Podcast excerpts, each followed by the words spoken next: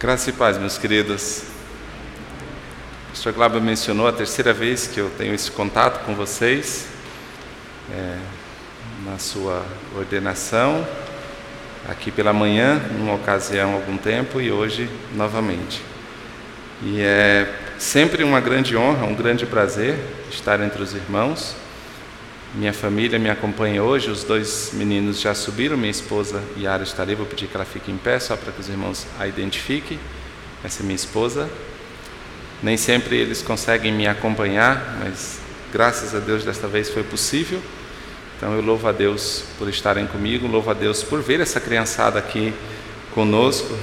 Nós pastoreamos uma igreja em São José que também temos tido muitas crianças envolvidas lá Estou entrando, concluindo o sexto ano de pastorado lá, e não houve nenhum ano que nós não tivéssemos pelo menos dois nascimentos. Todos os anos. Teve um ano que foram seis. E aí esse ano está findando, já tem as grávidas que nós sabemos para o ano que vem já. então é sempre muito bom ver que crianças têm nascido num ambiente em que temos a segurança de que conhecerão a lei de Deus que aprenderão sobre Deus e que crescerão sobre esse pressuposto. Muito bom ver essa criançada e que Deus realmente oriente vocês a continuar conduzindo eles nos caminhos do nosso Deus. Eu não sabia que o pastor Glauben estava fazendo aqui uma exposição no texto de Êxodo, e na verdade lá em São José eu tenho exposto o texto de Gênesis. Mas curiosamente eu estou no final de Gênesis, então é aquele período em que a história do povo é, é, vai ser contada para narrar o momento em que eles vão migrar para o Egito. Então, passarão-se mais de 400 anos lá até o Êxodo, que é o texto que vocês têm estudado.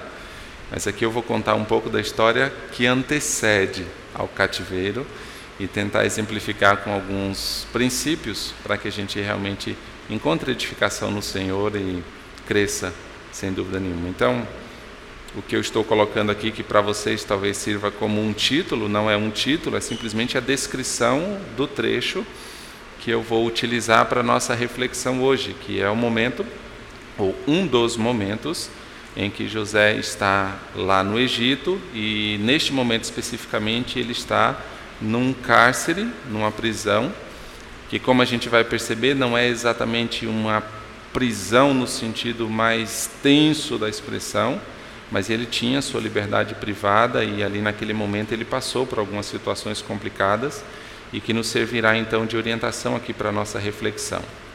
Mas como os irmãos podem observar também, o trecho que eu separei para a nossa reflexão, ele é muito extenso. E lá a gente tem utilizado essa maneira de expor a palavra, porque é muito difícil você fazer recortes menores ah, e traz sempre um grande prejuízo ao ensino, né, que é discorrido ali na narrativa. Então é um trecho longo para nós aqui, nós não vamos ler aqui no início da reflexão, vamos apenas considerar alguns versículos, mas eu tenho certeza que você conhece um pouco da história e não será difícil você acompanhar aqui a nossa conversa, tá bom? Mas eu queria propor aqui um, algumas perguntas para ajudar na nossa reflexão. E gostaria que você, com esse tempo que passaremos juntos aqui conversando sobre esse trecho da palavra de Deus, pensasse de uma maneira prática como nós podemos realmente a, a, aplicar uma palavrinha um pouco mais estranha, introjetar o conhecimento da palavra de Deus na nossa vida e na nossa rotina. Então, para ajudá-lo nesse sentido, eu quero propor algumas perguntas de reflexão para vocês aqui, antes da gente olhar para o texto propriamente dito. A primeira pergunta é a seguinte: se você tiver que recomeçar numa situação de extrema adversidade, como você agirá? Ou se de repente você já experimentou de alguma forma um recomeço, aí a pergunta é como você agiu? A vida, ela naturalmente traz oscilações. Nós temos momentos da vida que nós diríamos que estamos bem, e em outros momentos a gente percebe uma série de adversidades, de complicações naturais da vida. E em alguns casos a necessidade da gente recomeçar literalmente. Perde-se tudo, agora vamos começar uma nova uma nova rotina, uma nova história, poderia dizer-se assim. E aí a pergunta é: que passa pela sua cabeça e como você age em momentos assim? A segunda pergunta é: o que você sente e como você age quando está diante de alguém que tem alguma necessidade ou que está passando por alguma diversidade? Como você observa, como você olha essas pessoas? Como você age em favor delas? E a terceira pergunta, e que dentro do discurso da nossa reflexão hoje será o que nós vamos ocupar mais tempo na reflexão, é: você tem sido hábil, no sentido de habilidade, para discernir o tempo, as circunstâncias ou oportunidades à sua volta? Tenho certeza que o pastor Glauber experimenta isso na sua rotina ministerial. Pessoas que o procuram pedindo conselhos. E quando procuram, dizem assim: Pastor, eu estou passando por determinada situação e eu não sei o que fazer. Quantas pessoas chegam a nós e perguntam algo relacionado à sua vida e na verdade é uma grande celeuma, uma grande incógnita, um, uma falta de discernimento sobre a direção que vai seguir, não é verdade? E muitas vezes nós estamos em situações assim, que a gente olha para o cenário e a gente fica: para onde vou? O que vou fazer? Temos dúvidas, não sabemos ler as circunstâncias, nem sempre temos sabedoria para entender aquilo que está à nossa volta. Então, onde você lê hábil, você pode também pensar em sabedoria, e essa vai ser a tônica da nossa reflexão. Você tem sido sábio para discernir as situações, circunstâncias, oportunidades à sua volta? Vamos olhar para esse texto e pensar um pouquinho sobre como ele pode produzir conhecimento e edificação e nos instruir para a nossa rotina naquele tempo que ainda está reservado para nós nesse mundo, tá bom? Mas guarde essas perguntas, elas serão importantes para a reflexão do próprio texto e daquilo que nós vamos ter diante de nós. É bem provável que você já tenha lido o texto de Gênesis algumas vezes.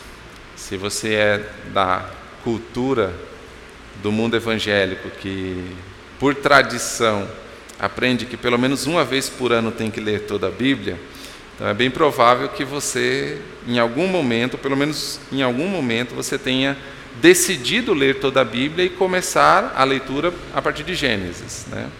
O que normalmente acontece é que você lê Gênesis, você lê Êxodo, e na metade de Êxodo você desiste de continuar.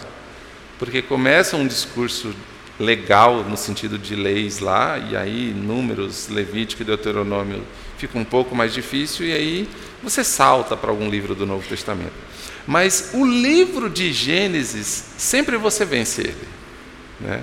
Você não consegue vencer o livro de Êxodo e alguns outros livros lá do que nós chamaríamos de Pentateuco. Mas Gênesis você, você vence. Então é provável que você já tenha lido muitas vezes. Neste sentido, o texto não é desconhecido ah, de nenhum de vocês, quero crer assim. Então observe, se você está com a sua Bíblia aberta no capítulo 39, nós vamos começar do finalzinho do 39 e estudar o 40. Mas você vai se lembrar da história que antecede esse momento em que eu quero utilizar para a nossa reflexão.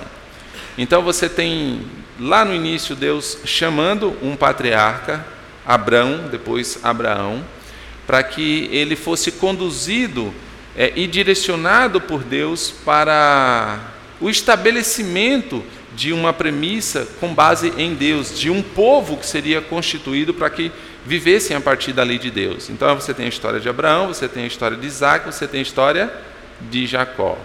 Entre altos e baixos, você tem o desenvolvimento da narrativa. Quando chega em Jacó, você tem alguns momentos bem complicados na vida de Jacó.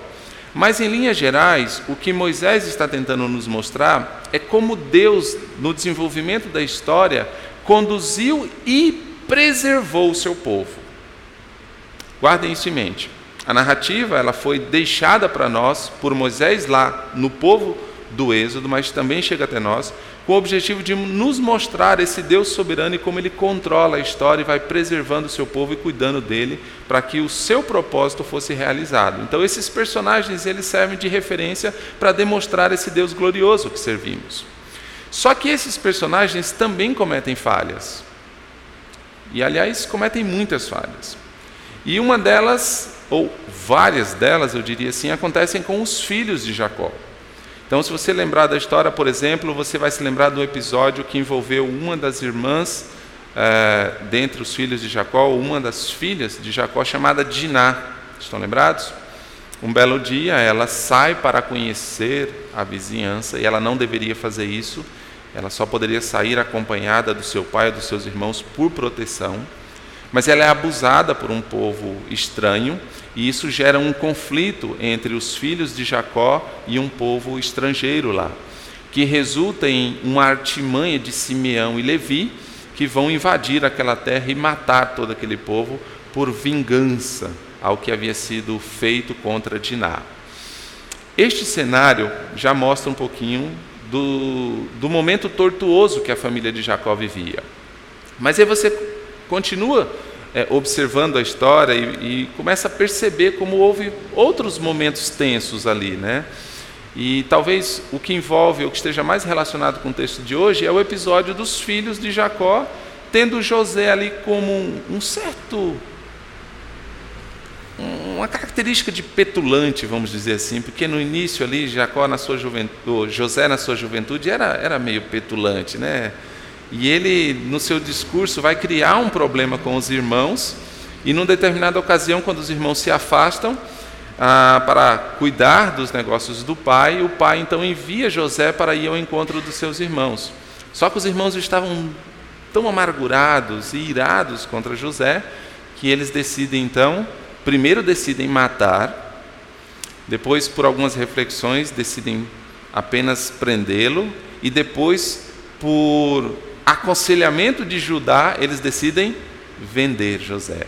Então ele passa as mãos dos ah, ismaelitas e depois vai parar lá no, no Egito em prisão. E lá ele viveria boa parte da sua vida, ou a maior parte da sua vida. Então, o capítulo 39 começa com esta cena: José estando lá no Egito. E aí vai descrever como que José vai ganhar algum tipo de status enquanto ele está lá no Egito.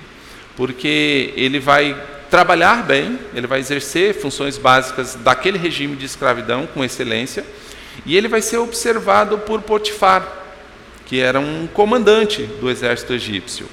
E Potifar observa então que José é um rapaz habilidoso, sábio, e ele vai se aproximando de José até o ponto de colocar José então sob o cuidado da sua própria casa. Estão lembrados da história, né?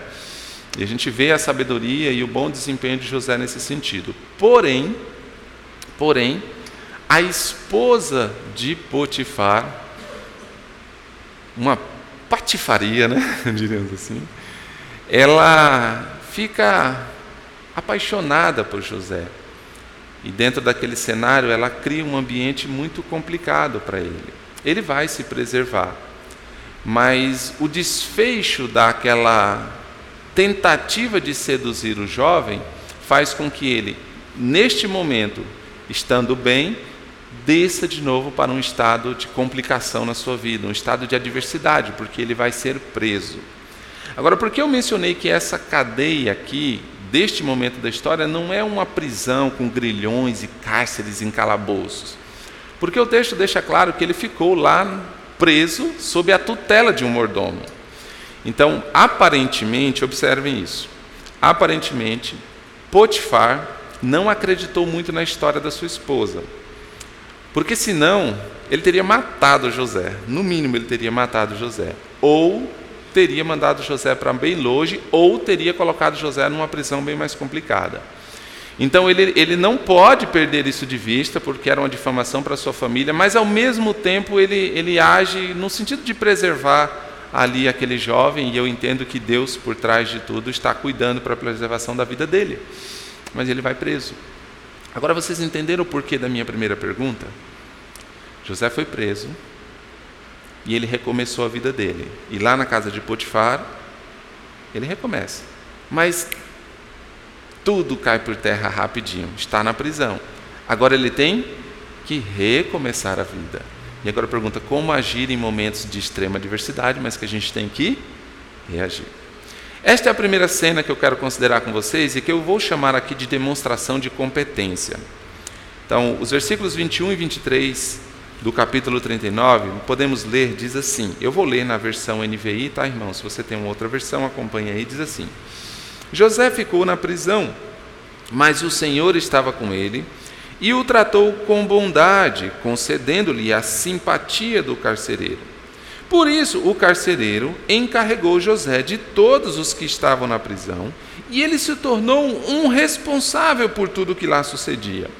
O carcereiro não se preocupava com nada do que estava a cargo de José, porque o Senhor estava com José e lhe concedia bom êxito em tudo o que realizara.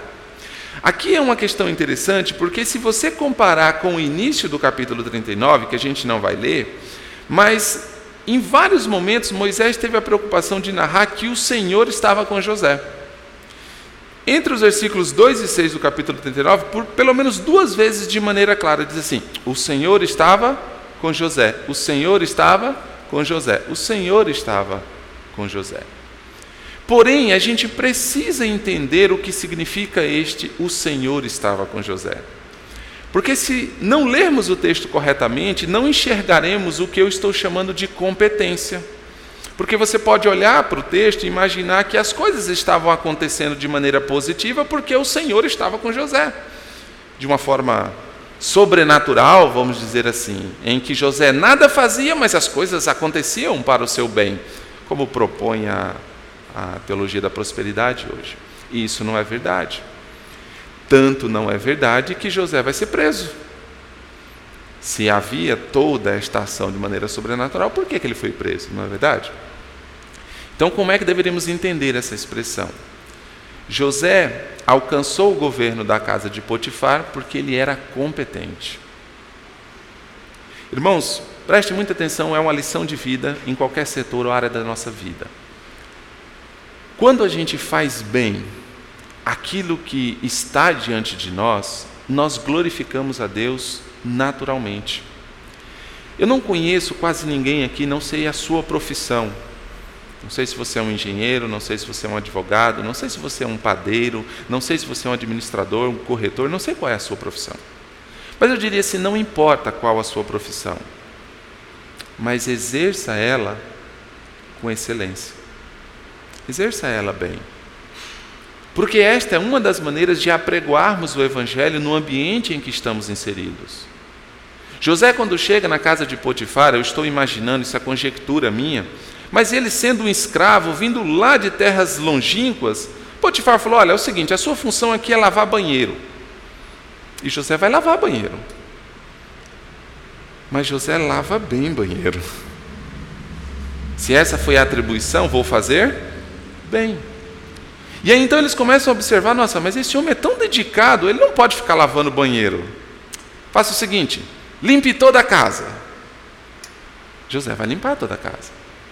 Mas ele faz tão bem isso que as pessoas começam a observar e falam assim: esse, esse rapaz é muito competente, precisamos dar outras tarefas para ele. Já sei, ele vai administrar aqui uma determinada área, e ele vai administrar. Mas ele faz isso bem. E chega o um momento que Potifar diz o que para ele? Rapaz, você é muito competente naquilo que você faz. Quer saber de uma coisa? Você vai cuidar de tudo na minha casa. Você vai ser o governante da minha casa. Mas observe, irmãos. Se perguntassem para José assim: José, a quem deve ser atribuído toda a glória por você estar subindo de cargo aqui? Ele diria assim: a Deus. E eu estou onde estou porque o Senhor está comigo. Essa é a visão de Moisés quando ele diz assim: O Senhor estava com José. Não é isentar José das suas responsabilidades, mas por fazer suas responsabilidades com competência, todo o crédito, toda a honra, toda a atribuição sempre é dada a Deus. Se você olhar ou pensar agora nos versículos 21 e 23, quando ele está lá na prisão, o que, que está acontecendo de novo?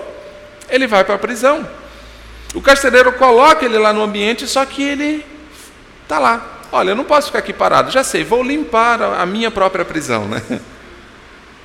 E aí o carcereiro entra e ele fala assim: Olha, eu acho que funcionaria melhor a prisão se a gente fizesse assim. E o carcereiro começa a se impressionar com a competência dele. E aí, rapidamente, o que acontece? ele se torna um, um gerente daquela prisão, porque ele tem competência. Mas toda a honra, toda a glória é dada a Deus. Eu passei algum tempo preparando esse sermão, irmãos. Pastor Glauber passa algum tempo preparando os sermões. A gente tenta ensinar a lei de Deus.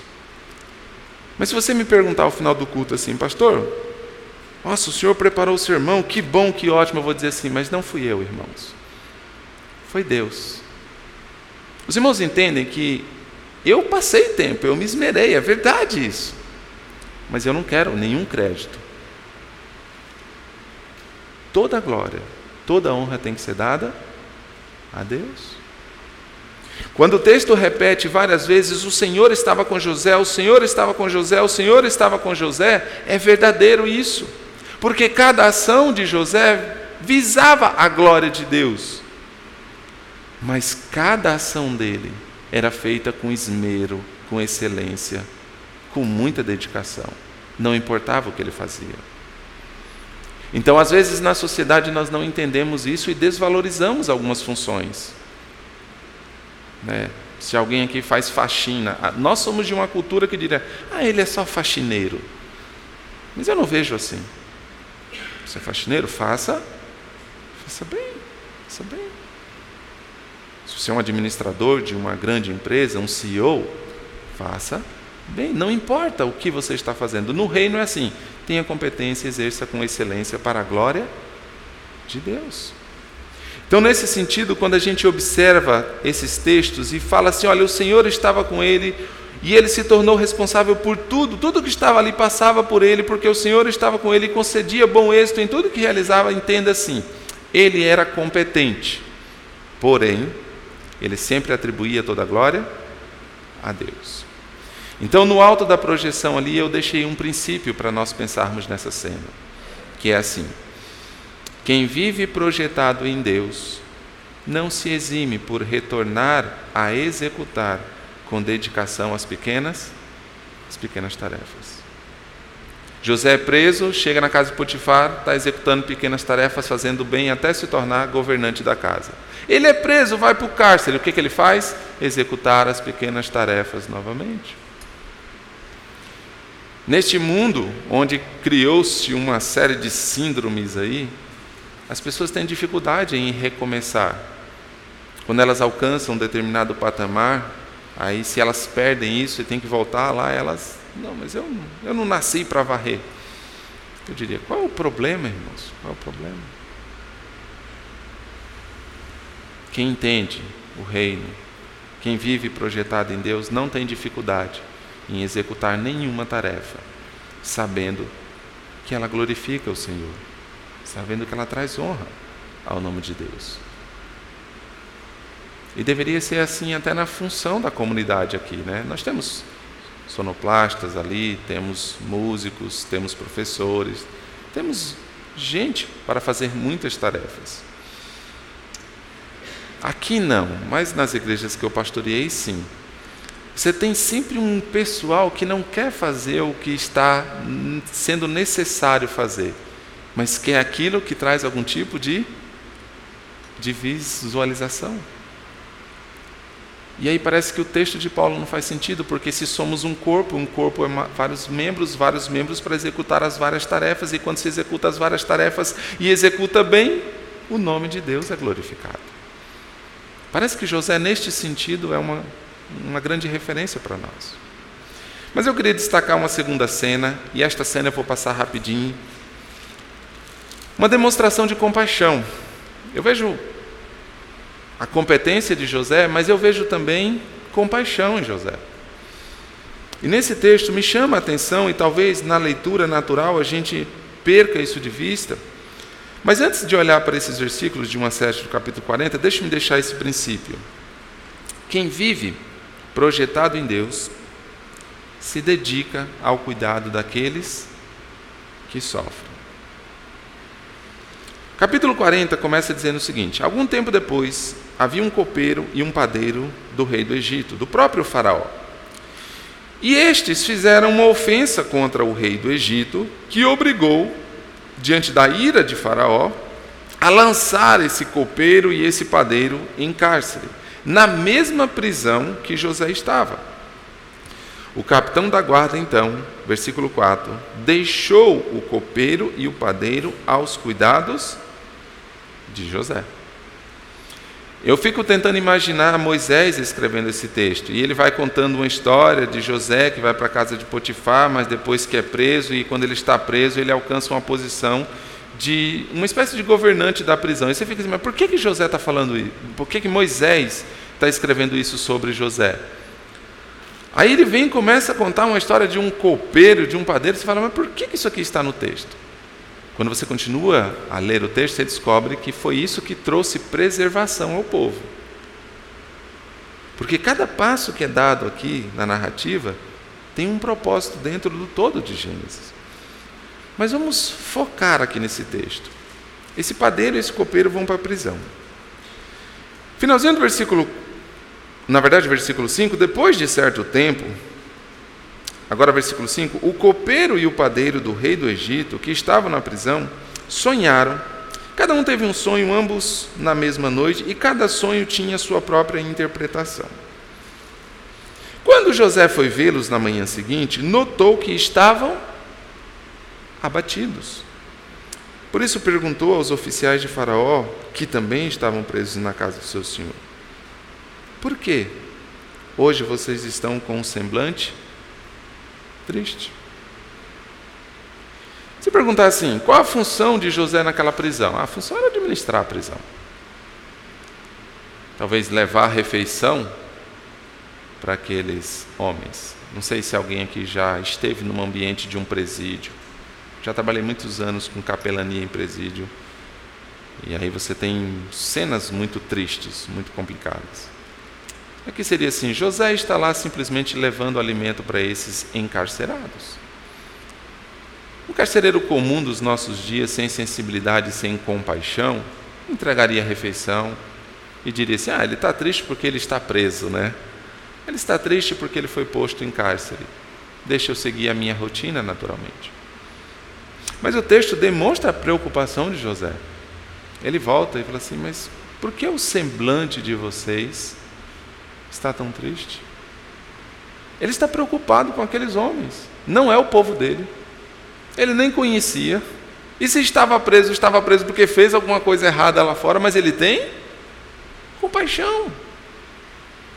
Paulo, na prisão em Roma, prega o evangelho a um camarada chamado Onésimo. E quando esse Onésimo recebe então a carta de liberdade, Paulo, conhecendo a história dele, encaminha Onésimo de volta às terras de Colossos.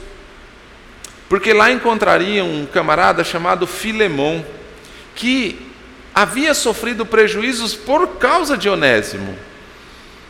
Mas quando Paulo escreve, ele diz assim: Filemão, recebe-o de volta como se fosse a mim mesmo. A mim mesmo. Esse camarada antes te foi inútil, e foi mesmo, porque só encheu o saco lá em Colossos. Mas agora, conhecendo a lei de Deus, conhecendo o Evangelho, ele será, ele será útil. Agora eu fico no meu imaginário pensando como foi a história de conversão de Onésimo. Paulo está preso, ele também está preso. Paulo injustamente, porque estava preso por pregar o Evangelho. E no caso de Paulo, ele vai para Jerusalém, de lá ele vem passando de cidade em cidade até parar em Roma. Porque tribunal após tribunal, todos tendem a condenar Paulo e ninguém consegue, porque ele não havia cometido crime nenhum, mas ele vai parar em Roma e lá ele vai morrer. Mas Onésimo está preso porque alguma coisa ele fez de errado. Mas ele encontra Paulo na prisão e Paulo faz o que com ele? Tem compaixão, irmãos. Tem compaixão. Volta para a história de José. José está lá, vê homens tristes e ele está preocupado com esses homens. Será que nós somos sensíveis àqueles que estão diante de nós e sofrendo? Um dos meus mentores e também mentor da Tânia e do Glauber é o pastor Flávio Zaledo. E dentre muitas coisas que esse precioso homem me ensinou, uma delas foi assim: olha, quando chegar alguém sofrendo diante de você, se vire, mas ajude ele. Porque também o pastor tem uma agenda cheia, né? E a pessoa chega, olha, estou precisando de ajudar meu irmão, mas na minha agenda não tem horário para recebê-lo, né? E o pastor Flávio dizia assim: se Deus colocar alguém em sofrimento diante de você, ajude, ajude. Agora, quantas vezes nós agimos como na, na parábola, né? Passou. O sofredor que está lá caído, foi roubado, está machucado e diz que passou de largo, é a expressão que a atualizada utiliza.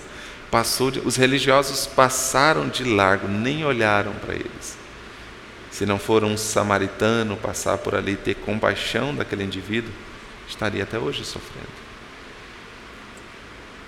Eu não posso ler esse texto e ficar, mas por que que José fez isso? Porque José conhecia a lei de Deus e porque José já tinha experimentado isso antes. Porque ele tinha sido desprezado várias vezes. E agora ele olha para alguém que está triste e fala assim: Eu não vou desprezar você, eu vou cuidar você. Então, se a primeira cena nos fala um pouco sobre competência, essa segunda cena nos ensina sobre, sobre compaixão. Irmãos, não há nada mais precioso no reino de Cristo do que amar a Deus e ter compaixão do nosso próximo, que nas nossas versões vai ser traduzido por amar ao próximo. Pense nisso. Mas é uma terceira cena. E esta cena eu preciso de um pouquinho mais de tempo para explorar com vocês, irmãos. Que é o que eu estou chamando aqui de demonstração de sabedoria. E eu já vou adiantar para vocês. A, a nossa cultura ocidental, cada vez mais, corre atrás de conhecimento, mas não de sabedoria. É um mundo intelectualizado, mas nem sempre um mundo de sabedoria. E eu queria falar um pouquinho sobre sabedoria nesse texto e ajudá-los até a entender o que, na minha visão, é a melhor forma de interpretar essa passagem. Mas qual o princípio que eu deixo para vocês aqui? Quem vive projetado em Deus se dedica à sabedoria. Irmãos, não, não tem como imaginar o princípio de outra forma. Nos Salmos e nos livros de sabedoria, há uma sabedoria que é repetida várias vezes, e vocês conhecem. O temor do Senhor é o princípio da sabedoria, não é assim?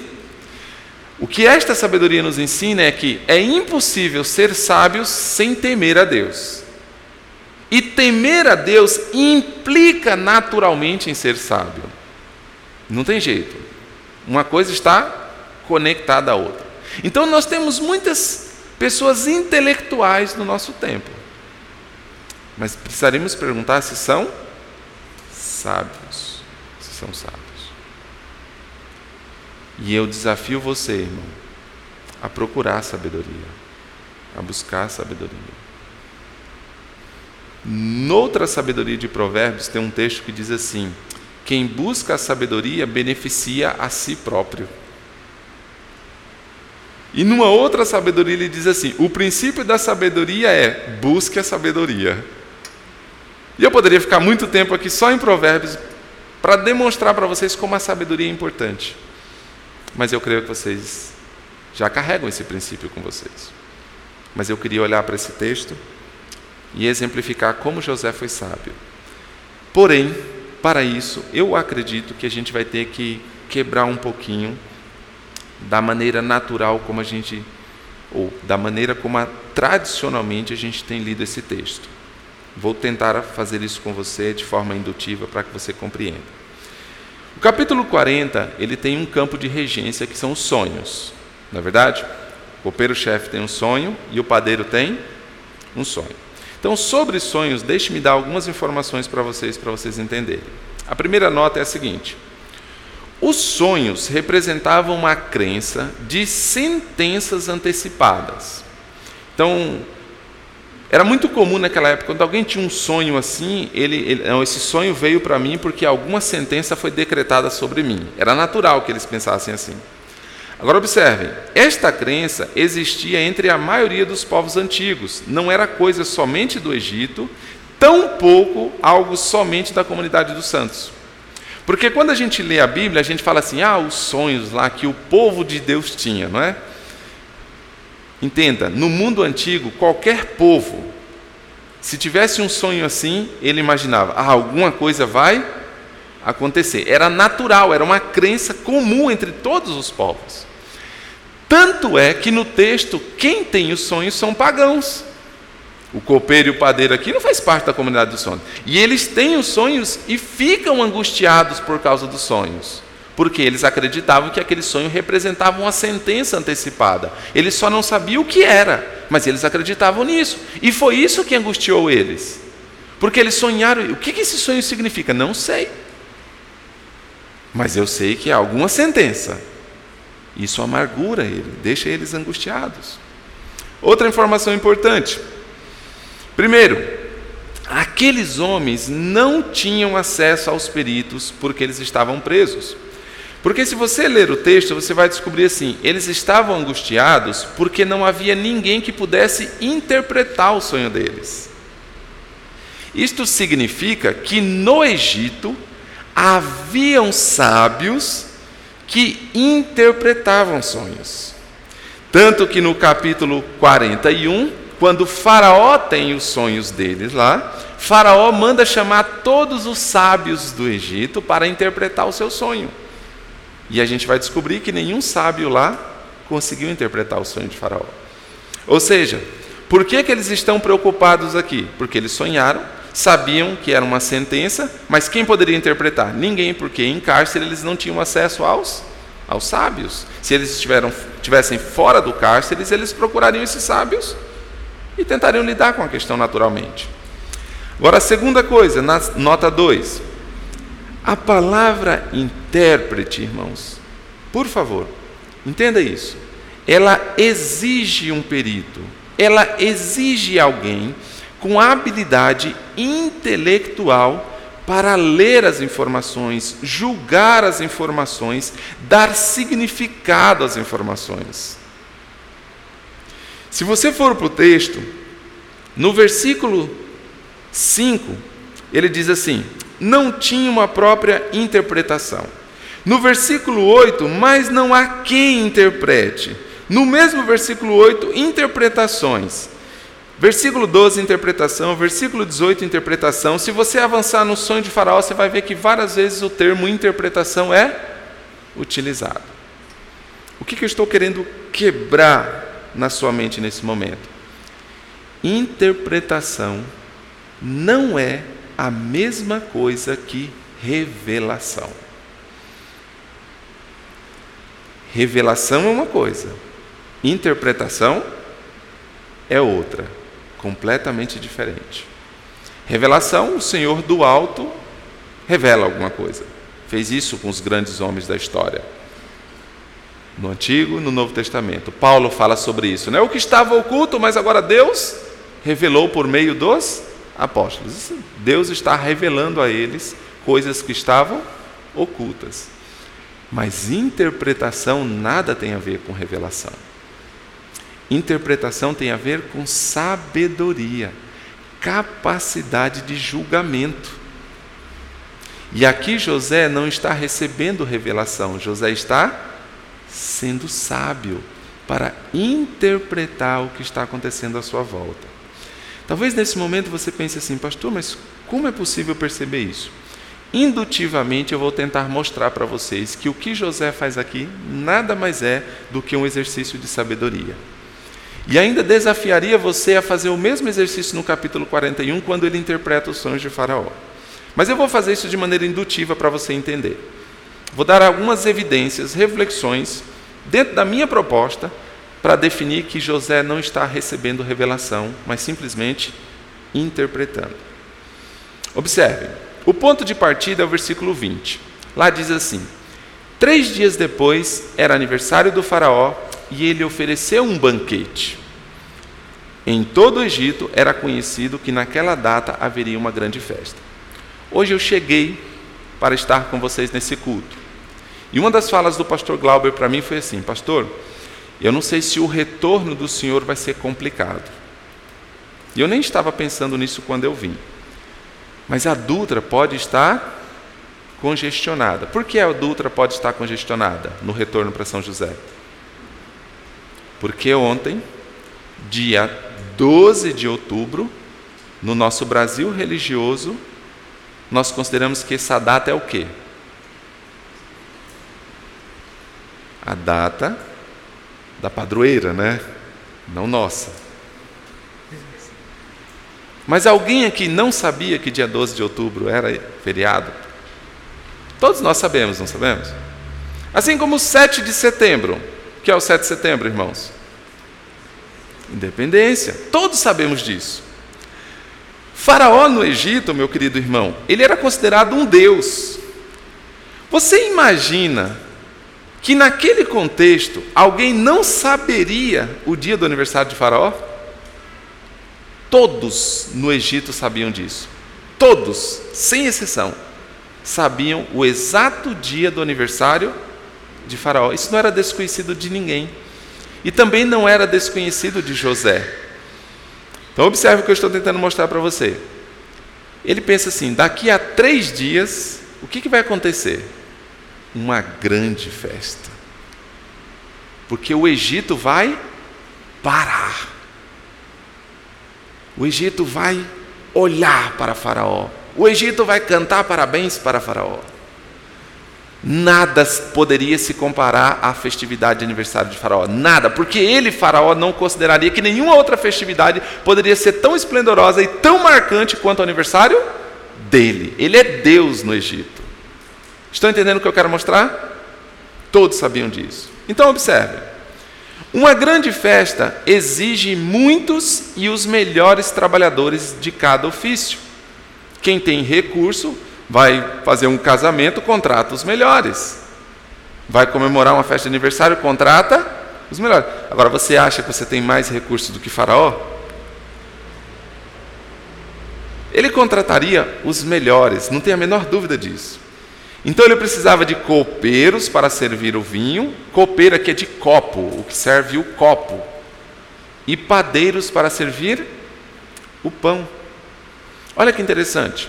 No capítulo 40, versículo 1, a gente lê lá que o copeiro e o padeiro serviam à mesa de Faraó.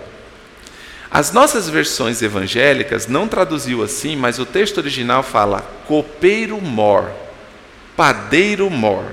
Mas se você for lá para o versículo 9 e 16, lá traduziu como padeiro-chefe, copeiro-chefe. Ou seja, em todo o Egito não tinha um copeiro melhor do que aquele que estava na prisão. Em todo o Egito não tinha um padeiro melhor do que aquele que estava na prisão, porque eram eles que serviam a mesa de Faraó. Nesse sentido, se Faraó precisa dos melhores, onde estão os melhores? Estão presos. E José sabe disso. José não é bobo, ele é inteligente. Então, esses homens que eram chefes e eram os melhores para servir, eram os primeiros a serem lembrados para servir a mesa de Faraó. Olha que interessante. Nos sonhos, nós descobrimos, no caso do sonho do copeiro, ele diz assim: Vi diante de mim uma videira e três ramos. No caso do padeiro, ele diz assim: Sobre minha cabeça havia três cestas de pão branco. O copeiro vê a parreira, né? ou como foi traduzido, a videira, que é a planta que produz a uva, que ele vai colher os cachos, ele vai espremer, colocar numa taça. Era a função dele. Ele existia para isso. Era o que ele fazia de melhor. E o padeiro amassaria o trigo, faria o pão e serviria o pão. É o que ele faz de melhor. Então, na mente de José, José está olhando as circunstâncias. Ele está dizendo assim: bom, daqui três dias o que vai acontecer no Egito? Ah, uma grande festa. E o melhor copeiro está aqui, o melhor padeiro está aqui. Então ele já vai tendo algumas conclusões. Ele já está lendo o cenário, falando: olha, eu acho que tem a ver com, com a festa de aniversário de Faraó. Porque alguém vai precisar servir aquele camarada, tanto o vinho quanto, quanto o pão. Mais alguns pontos para vocês pensarem. Considerando que aqueles homens estavam entre os melhores chefes do Egito e sabendo que em três dias haveria uma grande festa, o que, que é o óbvio? Interpretar as ocorrências de três como sendo dias. Três, três, três, ah, três, três, ah, já sei. Três dias. Na mente de José, ele é sábio, ele fala assim: ah, eu acho que tem a ver com, com dias. Mas continua, irmãos, olha só. No sonho do copeiro, a gente lê assim: brotou, floresceu, amadureceu, e a taça do Faraó estava em minhas mãos. Espremi na taça de Faraó e entreguei em sua mão. Vocês perceberam que o sonho está descrevendo o que ele fazia naturalmente na sua função?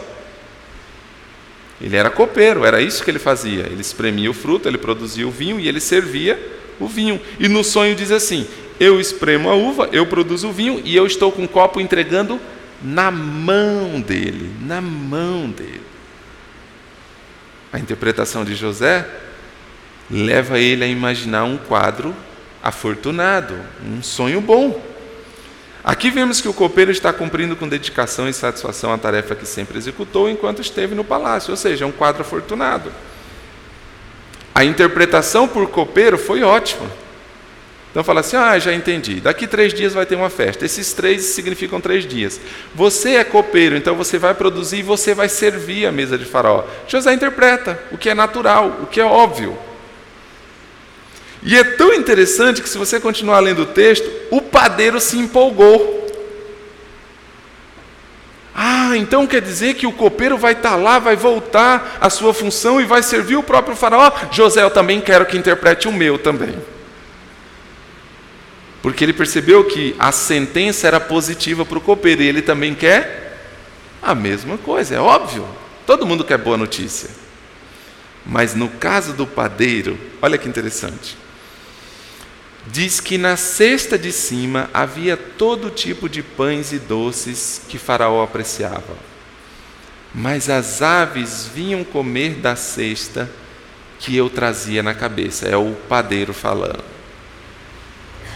Quantos aqui gostam de cozinhar? Levante a mão. Quem gosta de cozinhar, enquanto cozinha, gosta que aquelas moscas venham e sentem no, na refeição que você está preparando? E se um pardal viesse, sentasse lá e começasse a comer a sua refeição? Você gostaria disso? Se você é um bom cozinheiro, uma boa cozinheira, o que é que você faria quando uma mosca, ou um inseto, ou um passarinho vem lá bicar a refeição que você está tomando? Você faz o quê? Você abana, você não quer que toque.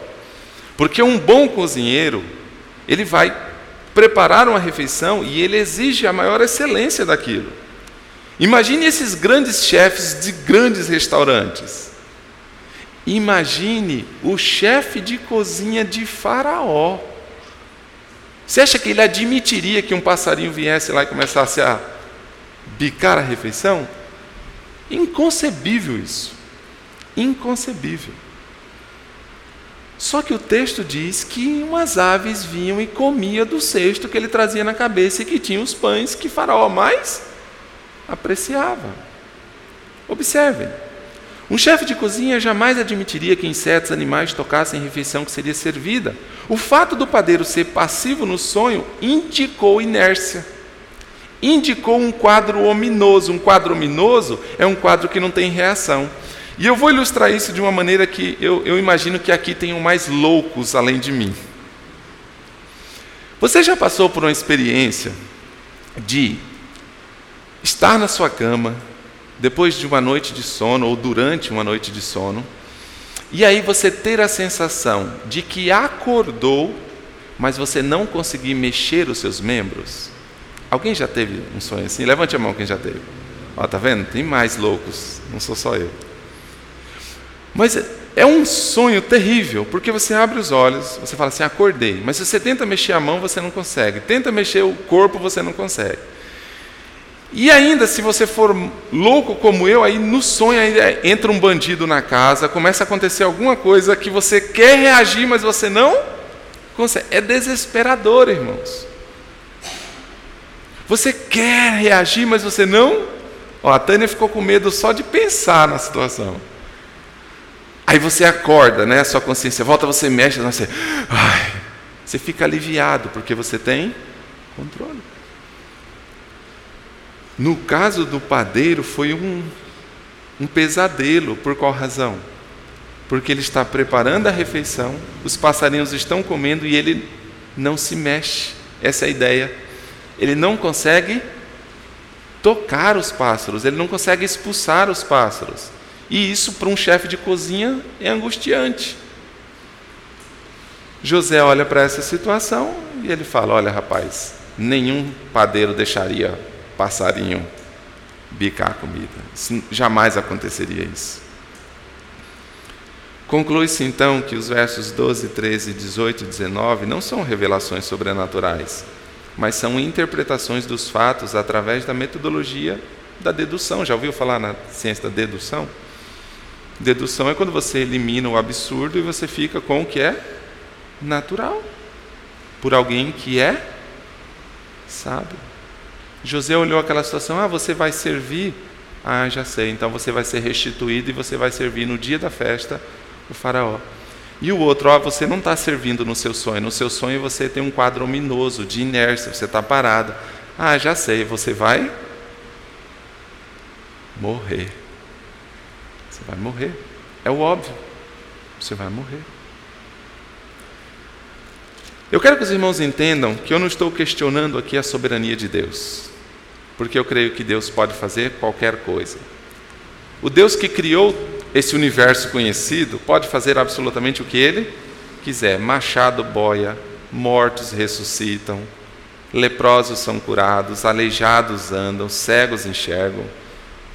Eu não duvido em nada da soberania de Deus.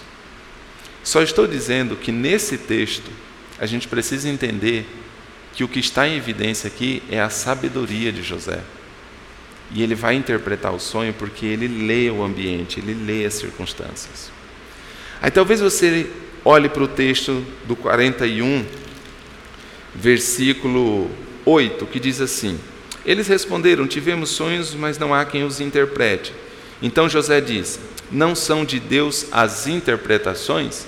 E essa afirmação, para a leitura comum, parece sugerir que Deus então revelaria para José o significado. Mas eu não posso ler o texto assim, porque logo na sequência da fala de José, ele continua e diz assim: Então me conte o sonho. Se fosse uma revelação, José falou: Não, já sei o que é, e contaria, já está revelado, Deus já deu a resposta. Mas na minha leitura é assim: o que José está fazendo é, é Deus quem nos habilita a ser sábios. É Deus quem nos dá condições de interpretar as circunstâncias, as oportunidades e entender os melhores caminhos. Provém de Deus toda a sabedoria e ele reconhece isso. Ele vai interpretar, mas ele vai atribuir toda a glória para Deus, para Deus. Mas ele não é sábio.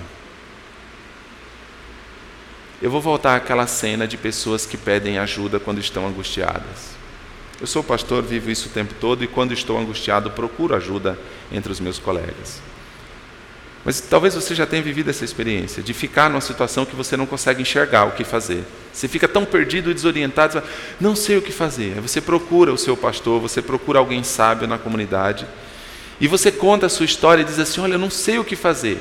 Mas aquela pessoa de fora que não está influenciada pelas emoções, não está vivendo aquela experiência, está tranquilo, só ouvindo, só percebendo, ela fala assim: Olha, eu já sei. O melhor caminho para você é seguir nessa nessa direção. Aí você fala assim: Nossa, é mesmo, né?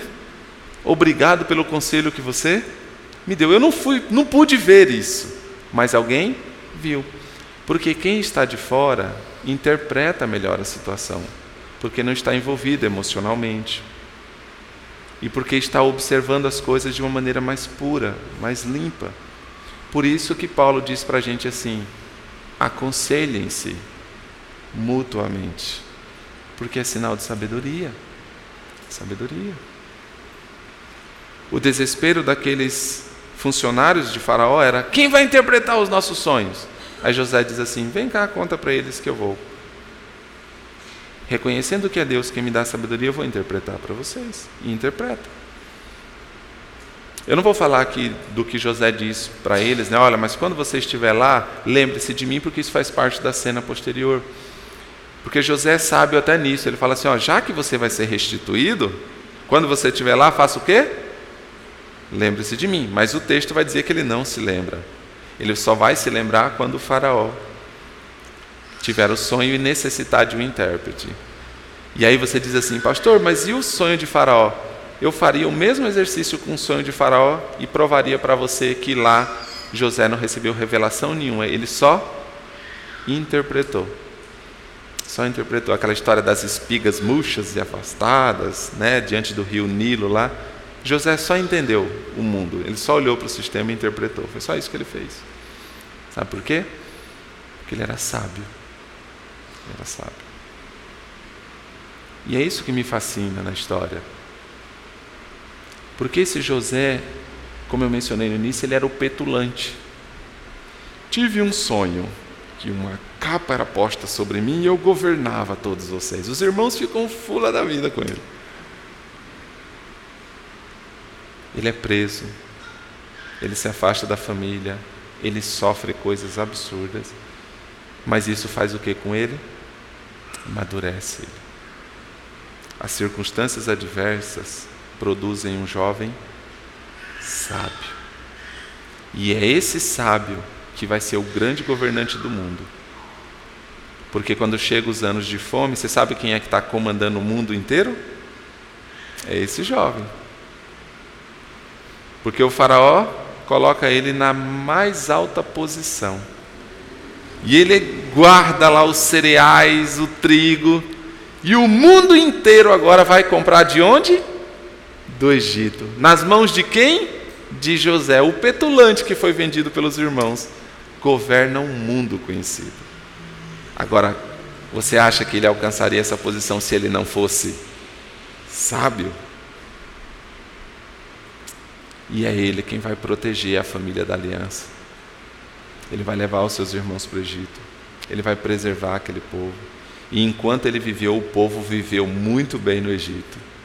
Só depois que ele morreu e Faraó morreu é que a coisa complicou, que é a história que o pastor Glauber tem contado para vocês.